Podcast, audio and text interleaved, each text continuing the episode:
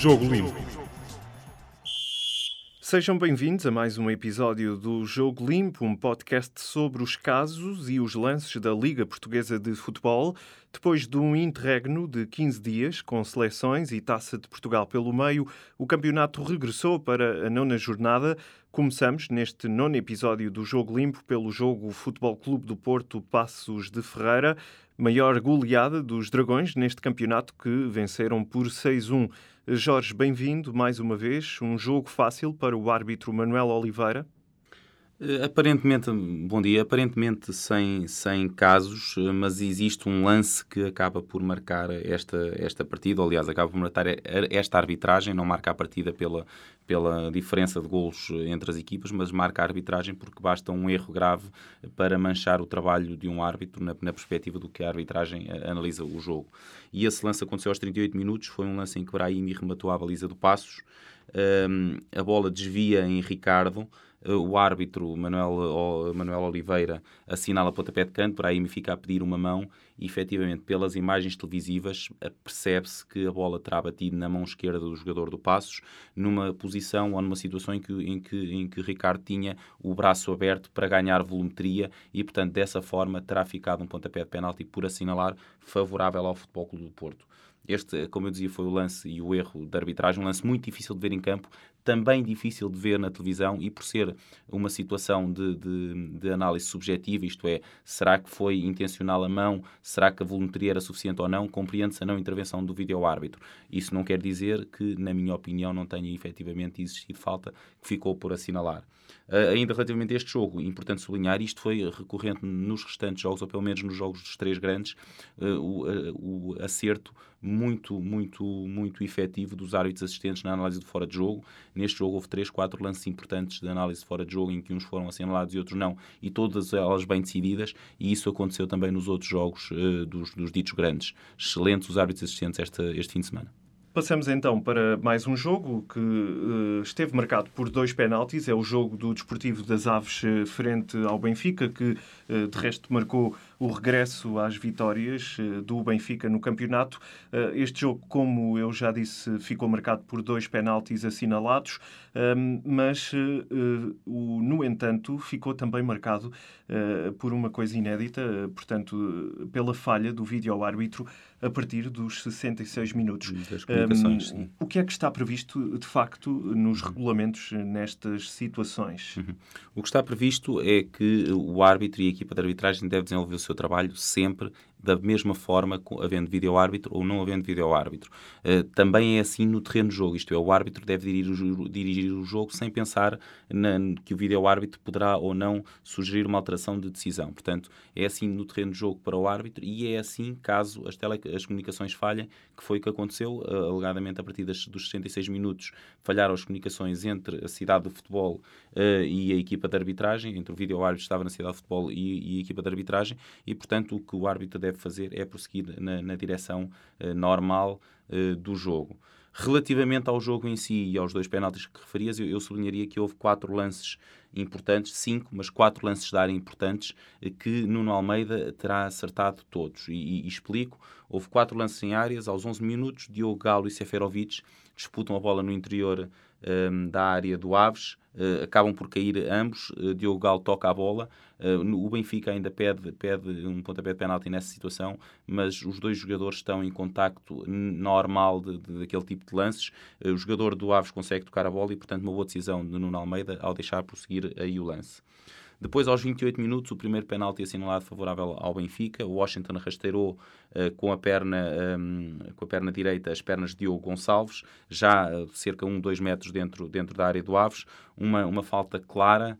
Uh, o árbitro estava bem colocado, assinalou o penalti. Não, não, não é uma situação que sequer suscite grandes dúvidas e, portanto, uma correta decisão de, de, de Nuno Almeida o penalti dos 78 minutos, e depois já vamos ao que antecede o pontapé de penalti, mas o, o pontapé de penalti uh, em que Gonçalo uh, puxa a camisola de Pizzi e depois Pizzi também exagera um pouco na, na queda, mas terá sido inclusivamente tocado no pé, mas para mim o, aqui o importante e o que, me levou a, a, dizer que a decisão é bem tomada é a forma como o jogador do Aves puxa a camisola do Benfica uh, no, do, do, jogador de Pizzi no momento em que este ia para arrancar depois de o ter fintado. É um pontapé de penalti bem assinalado por Nuno Almeida e, portanto, correta aqui a decisão se isolarmos apenas a situação do penalti. Já voltamos a este lance relativamente ao que antecede. Só para terminar os lances nas áreas, aos 82 minutos, Seferovic cai na área em, em contacto com Nildo, é um contacto que é provocado pela movimentação de ambos os jogadores. Nildo até tem a frente do lance e, portanto, nesta perspectiva, eu considero que fez bem também aqui no Almeida em deixar prosseguir eh, o jogo.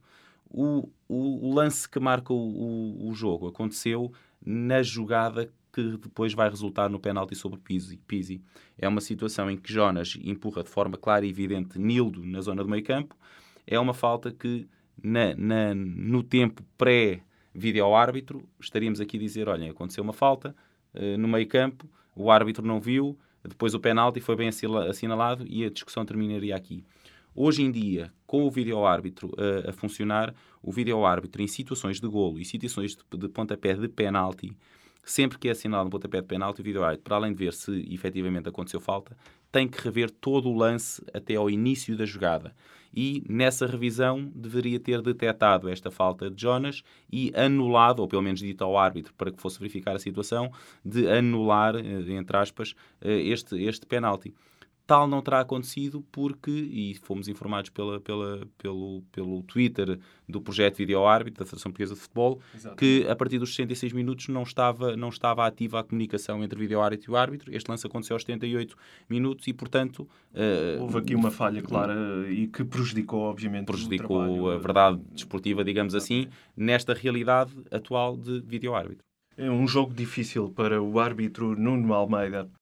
Relativamente ao Sporting, jogou em Alvalade com o Desportivo de Chaves uma goleada por 5-1.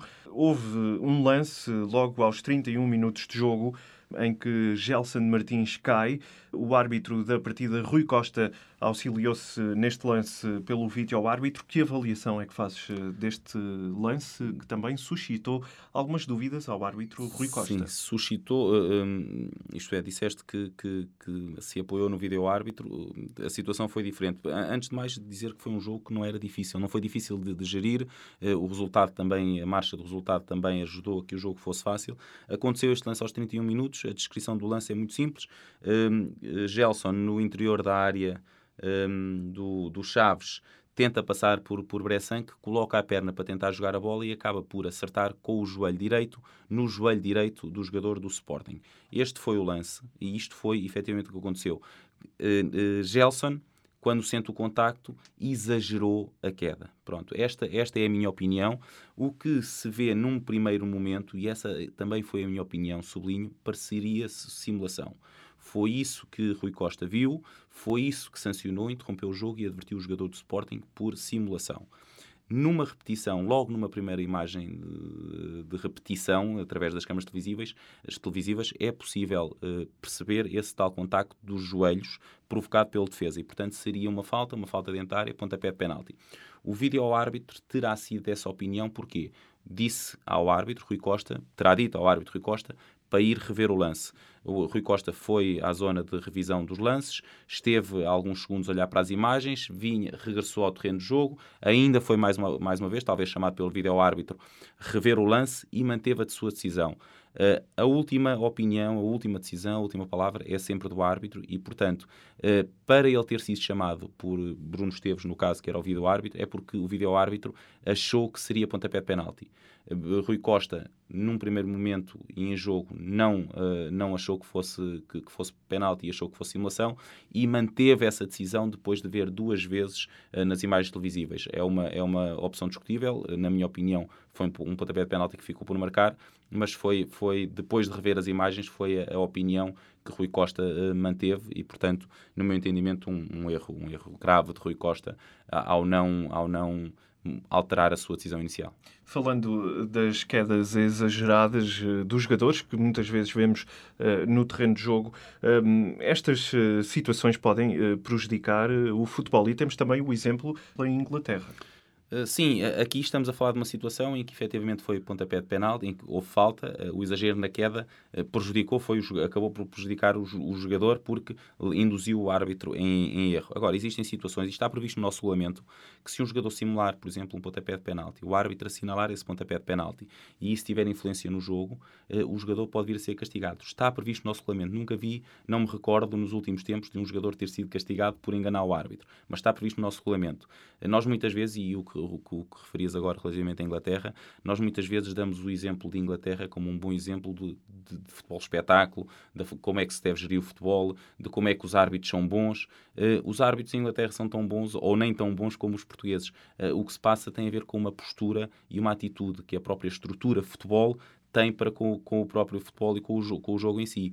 Uh, referias, a, semana passada houve um jogo em que um jogador simulou um pontapé de penalti, uh, enganou o árbitro, o árbitro assinou o pontapé de penalti e agora, em princípio, será punido e castigado porque a, a, sua atitude antidesportiva uh, faltou à verdade do futebol e, portanto, será o jogador, provavelmente o árbitro também será penalizado de alguma forma, mas o jogador vai ser castigado porque prejudicou a verdade do futebol. Outro exemplo é o que aconteceu agora na, recentemente nas competições europeias, em que um adepto do Everton agrediu um atleta e, passados dois dias, o Everton veio comunicar que esse seu adepto estava proibido de entrar para a vida no estádio do Everton. Portanto, isto é um sinal, mais do que o castigo à pessoa em si, é um sinal para todos os outros que possam vir em algum momento a ter uma ideia de cometer uma, uma, uma, de ter uma atitude deste género, de pensarem se querem não voltar a entrar no clube do seu coração. E, portanto, são estes sinais que a estrutura futebol em Inglaterra manda para fora e que nós cá, por vezes, não, não o fazemos. E são bons exemplos que podemos eh, transportar cá para dentro, como disseste e muito bem. Ficamos então por aqui, eh, Jorge. O podcast Jogo Limpo volta na próxima segunda-feira. Eh, já sabem, podem subscrever os nossos podcasts no iTunes e também no SoundCloud e podem ouvir também em público.pt.